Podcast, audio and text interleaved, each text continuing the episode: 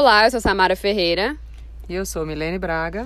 E esse é o Jurídico Player. Mais uma vez, nós estamos aqui para comentar sobre as alterações que o pacote de crime trouxe para o Código Penal. E o nosso tema hoje é. As alterações no artigo 171 do Código Penal, que tipifica o delito de estelionato. Bom, as alterações foram o seguinte, eu vou começar falando aqui porque a Milene falou demais no podcast anterior e eu tô enciumada com esse negócio. Quem vai dominar esse podcast aqui hoje sou eu. ah, vamos brigar pela fala aqui. Mas vamos lá. O que, que é, primeiramente, o crime de estelionato? O crime de estelionato é quando o agente ele quer obter uma vantagem ilícita e aí, para obter essa vantagem, ele induz a, pessoa, a, a vítima ali ao erro, ele mantém a vítima ao erro, utilizando ali de meios fraudulentos para alcançar aquele resultado e obter a vantagem ilícita. O que, que modificou?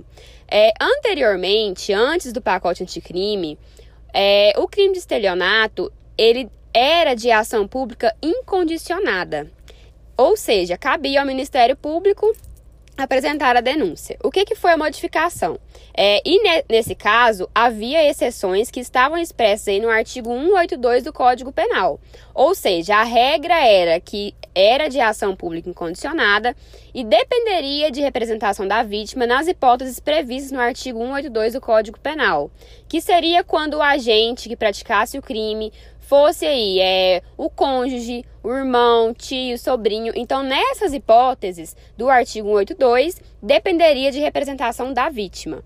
A modificação do Código Penal foi que, a partir de agora, é, passa a depender de representação da vítima. Então, deixa de ser de ação pública incondicionada. E a exceção passa a ser de, a ser de, de ação pública incondicionada nas hipóteses ali previstas no parágrafo 5 do artigo 171, que são quando é, se tratar aí da administração pública, ou seja, se for um crime, por, um crime, por exemplo, contra o INSS, o INSS é, não dependerá de representação da vítima, será de ação pública condicionada. Nesse caso a gente está falando de estelionato previdenciário. Ou quando, por exemplo, tratar de uma pessoa que tem aí acima de 70 anos. E falando de 70 anos, a gente exclui aí o estatuto do idoso. Ou também quando é, trata aí de incapazes. E a lei deixou um, é, uma lacuna porque não tratou se seria incapazes absolutamente ou relativamente. Quando a gente fala de incapazes, Milena, é importante salientar que a, é, a gente tem que tratar da lei penal no tempo. Então, se é, a pessoa iniciou os atos executórios ali para alcançar aquela, aquela vantagem ilícita quando a vítima era menor e após alcançar o resultado a vítima alcançou a maioridade penal, é, a gente vai considerar, considerando aí a ação penal, no, é, a lei penal no tempo, a gente vai considerar o tempo em que ela era incapaz. Então, nesse caso, se a vítima for incapaz, será de ação pública incondicionada e independe de representação da vítima. Vamos aos comentários, então. Nós sabemos que o crime de estelionato, ele é um crime muito difícil de ser comprovado, e qual é o problema aqui? Eu, Samara, vejo que há uma seletividade penal muito grande. Porque é, quando a gente fala do crime de furto simples, por exemplo, que é um, um crime muito mais fácil de comprovar a autoria dele, nós estamos falando aí de um crime que independe da representação da vítima. E já o estelionato, que é um crime muito mais difícil é, aí de, de realmente comprovar que está ocorrendo esse crime, que tem é, realmente uma vítima desse crime, é, a gente vê que, que com essa, dependendo da representação da vítima, é como se estivesse dificultando o combate ao estelionato. E aí a gente vê que pode haver até mesmo consequências para a vítima. Porque se eu, Samara, penso que estou sendo vítima de um crime de estelionato é, e vou ali e represento, e não fica comprovado que aquela pessoa está praticando crime de estelionato contra mim, eu posso até mesmo responder por isso. Até mesmo tendo a responsabilidade de indenizar a pessoa caso isso não fique comprovado. Então, isso é muito sério, sem contar que até mesmo no crime de estelionato, por ser um crime que a pessoa é induzida ao erro, essa pessoa ela fica constrangida, há um, há um, grande constrangimento. Então, muitas das vezes a pessoa pode pensar, ah, eu não quero é, representar, porque antes, por exemplo, se a Milene visse que eu estava passando por uma situação, que eu estava sendo vítima desse crime, ela poderia ir ao Ministério Público e relatar o que estava acontecendo, o que não pode mais porque agora depende da representação da própria vítima. Então, às vezes, eu como vítima fico tão constrangida por ter passado por um crime desse que eu penso, ah, é melhor não ir lá, não representar, às vezes é melhor assim. Até porque eu posso comentar com a Milene e falar assim, nossa, Milene, eu tô sendo vítima do crime de estelionato. Ela falar assim, ah, não, não acredito que você passou por isso, como que você foi enganada dessa forma. Então, é um crime que é um constrangimento muito maior e por isso que eu comento e afirmo que com essa modificação, é, atrapalha o combate ao crime de estelionato. Mas e aí, Milene, qual que é a sua opinião sobre essa modificação referente ao artigo 171 do Código Penal? Gente, mas é pra eu falar mesmo? Hoje falou, eu tô no 220, ela já tá ligada, minha filha. Deus me livre, olha. Não precisa falar nada não, mas você já falou tudo. Falou o que pensa, o que é, o que não é. Eu que falei que eu fiquei enciumada no podcast anterior, então agora você aguenta. Uai, tá bom. Então deixa eu falar o que eu penso agora, rapidinho, né? Falo rápido. E não vou te dar muito tempo também, não. Bom, é, eu vou falar o que eu acho, né? Assim, um olhar é, mais simplista do que, do que eu imagino do que aconteceu. É, o estelionato realmente era de ação penal pública incondicionada. É, assim como vários crimes contra o patrimônio, onde não existe violência e grave ameaça à pessoa. Né? É, todos eles eram. A regra é que esses crimes né, sejam de ação penal pública incondicionada.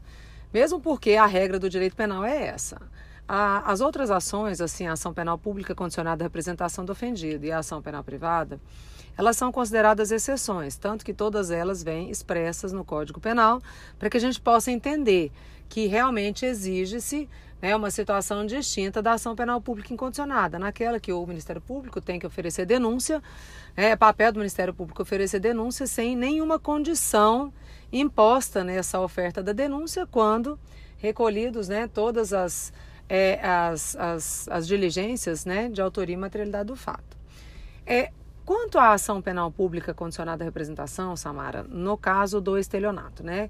Como você explicou, o conceito do que é o estelionato. O estelionato é um crime contra o patrimônio e a vítima é induzida ao erro, né? Esse erro, é, esse engodo, essa, né, esses, esses, meios fraudulentos na prática do estelionato, quando a vítima ela se apercebe, né, ela já é, entregou aquilo que ela não gostaria de ter entregue, ela já né, cedeu um patrimônio que ela não gostaria de ceder, já transferiu um dinheiro que ela não gostaria de ter transferido, porque ela subentendeu que ela, né, que ela estaria fazendo a coisa certa. Então o sujeito induz ela ao erro.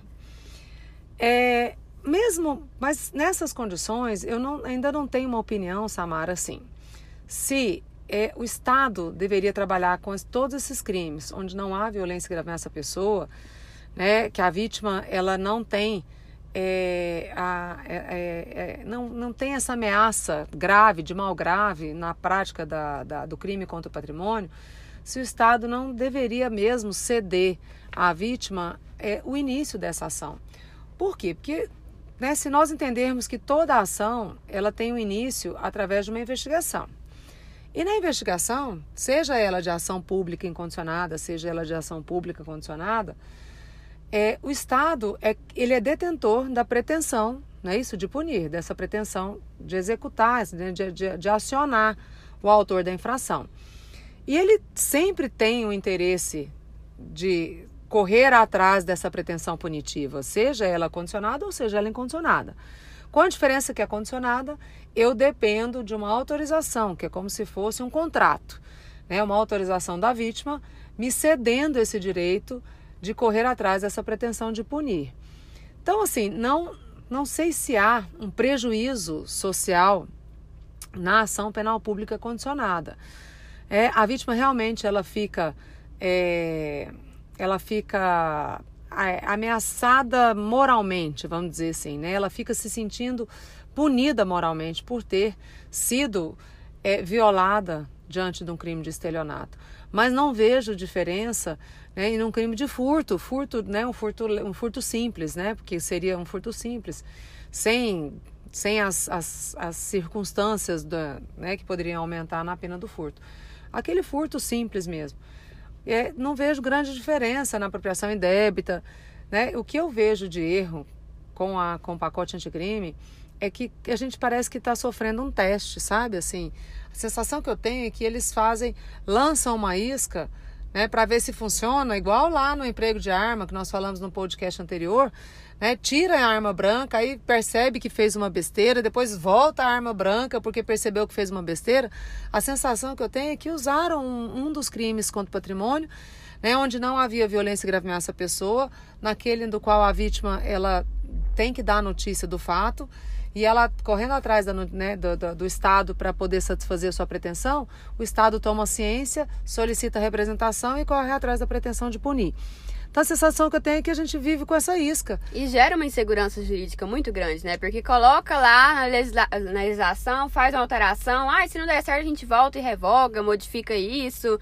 Então gera uma insegurança jurídica não só para o agente que comete o crime, que também sofre consequências, mas também para as possíveis vítimas desse crime. Então, é, eu não consegui entender por que, que escolheram o estelionato. Né, assim, porque eu tenho outros crimes onde não há violência ou são praticados sem violência grave ameaça à pessoa. E escolheram um único Por delito. isso que eu vejo que há uma seletividade penal muito grande então, e essa é a minha maior crítica. Então, e, e assim, a, a, extensão das consequências, não, não, não julgo a, a, a um, modo, um meio, entende? Assim, é, mas o como se fazer.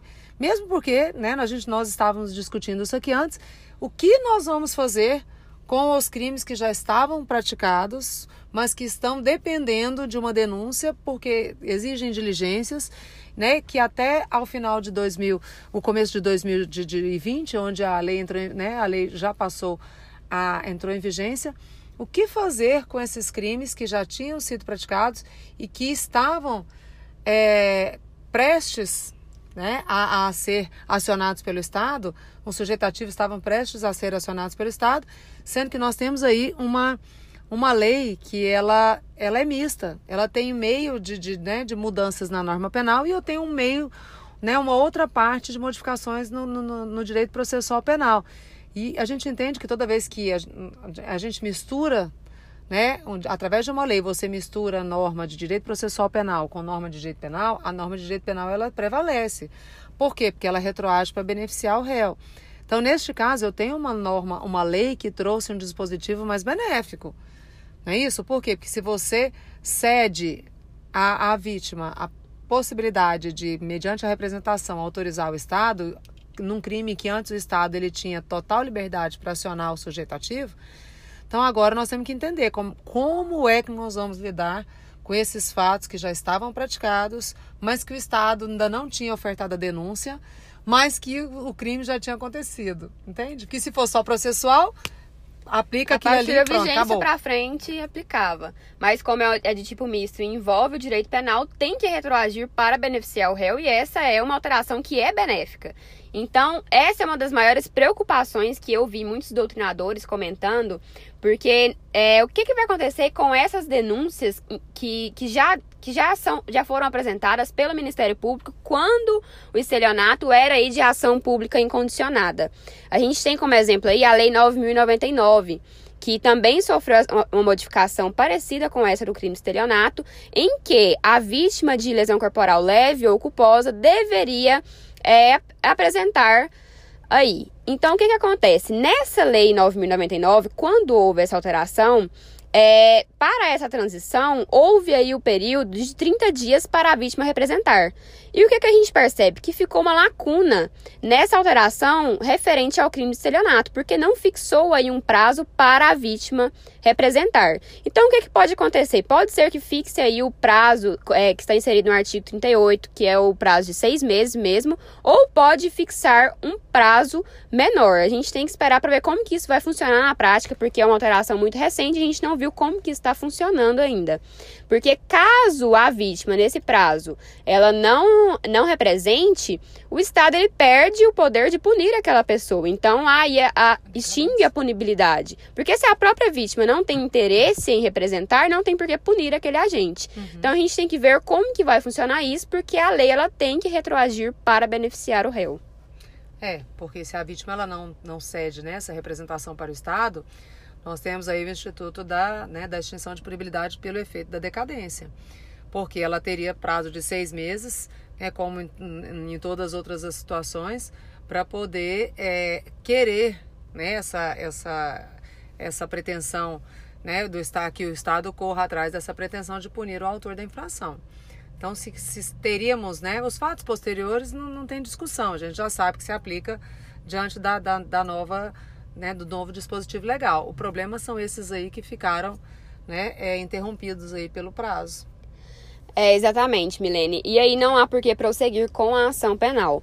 Outras críticas que, que são bastante alarmantes é que como que vai funcionar nos casos em que você sabe que há o crime, mas que não identifica quem é a vítima. Por exemplo, a autoridade policial é, faz ali é, uma investigação e descobre, por exemplo, que um determinado site tem uma pirâmide financeira. Sabe que há o crime, há a existência do crime, mas não sabe quem é a vítima. Como que vai prosseguir com essa denúncia? Como que vai haver uma ação penal já que há o crime? Não vai haver, né? Porque de todo jeito, assim, é, para que eu possa oferecer a denúncia, é, não sendo, né, naqueles casos onde específicos que você citou, né, onde a, a vítima é, o sujeito passivo é um ente da administração pública, é o maior de 70 anos, o menor, o incapaz, nessas circunstâncias, não sendo a vítima, qualquer uma daquelas cita, né, citadas no, no parágrafo, onde a ação deixa de ser pública condicionada para ser pública incondicionada, o Estado ele não tem, é, ele não tem é, o poder de, né, de acionar o sujeito ativo da ação, se não preenchermos a condição da ação, que seria a condição da representação. A condição seria a representação, né? Então é isso, vamos ver como que vai funcionar aí na prática e posteriormente nós viemos aqui e levantamos mais críticas, né, Milene? Ah, né? Ou elogios, nós, né? Tomara, tomara que, que sejam elogios. Elogios para poder, né? Porque nosso papel não é só criticar, claro, é, é informar. Então, assim, tomara que a gente consiga aí é, tecer mil elogios aí a nosso, nosso a nossa trilogia. então é isso, esse foi o nosso podcast. Obrigada a você que nos ouviu até aqui e até a próxima.